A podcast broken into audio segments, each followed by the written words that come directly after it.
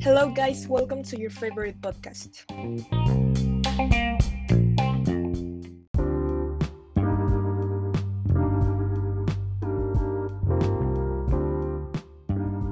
Hello, I am Salma.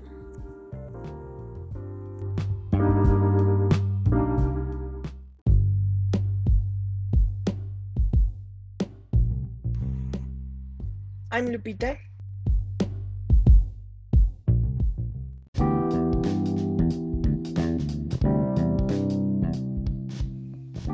Hi, I am Sefi.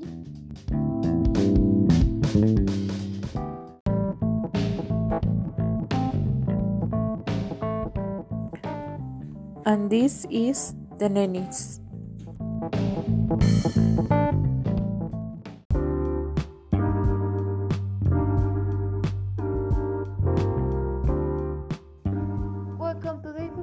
About how to summarize the result of a business meeting. Let's get started.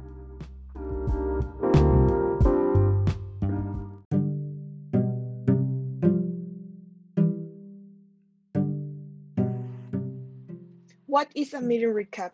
A meeting mm-hmm. recaps are often sent to help attendees remember important details and are available for them to reference later on. These recaps can also benefit any employees or clients who were unable to attend the meeting and need updates on important details that were missed.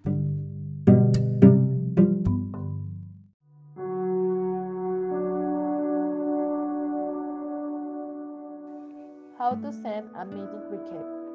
A meeting recap should be correct typed in an email and sent to the correct audience. Follow the steps below to learn how to properly send a meeting recap to employers or clients.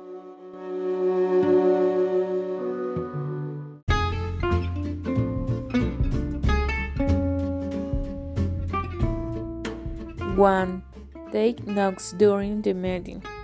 Two, decide who should receive the email. Three, thank everyone for their time.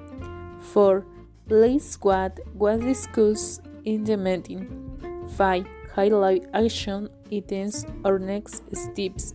Six, attach supporting documents if necessary. 7. Include a reminder or the next meeting date. 8. Provide and send to recipients.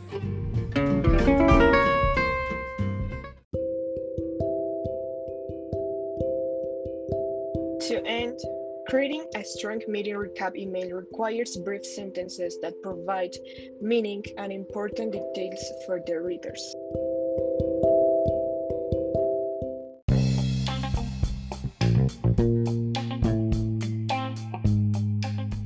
Thank you for listening to us one more time.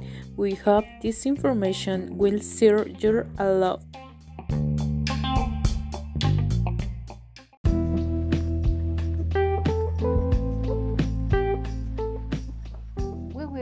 see you next week. Bye.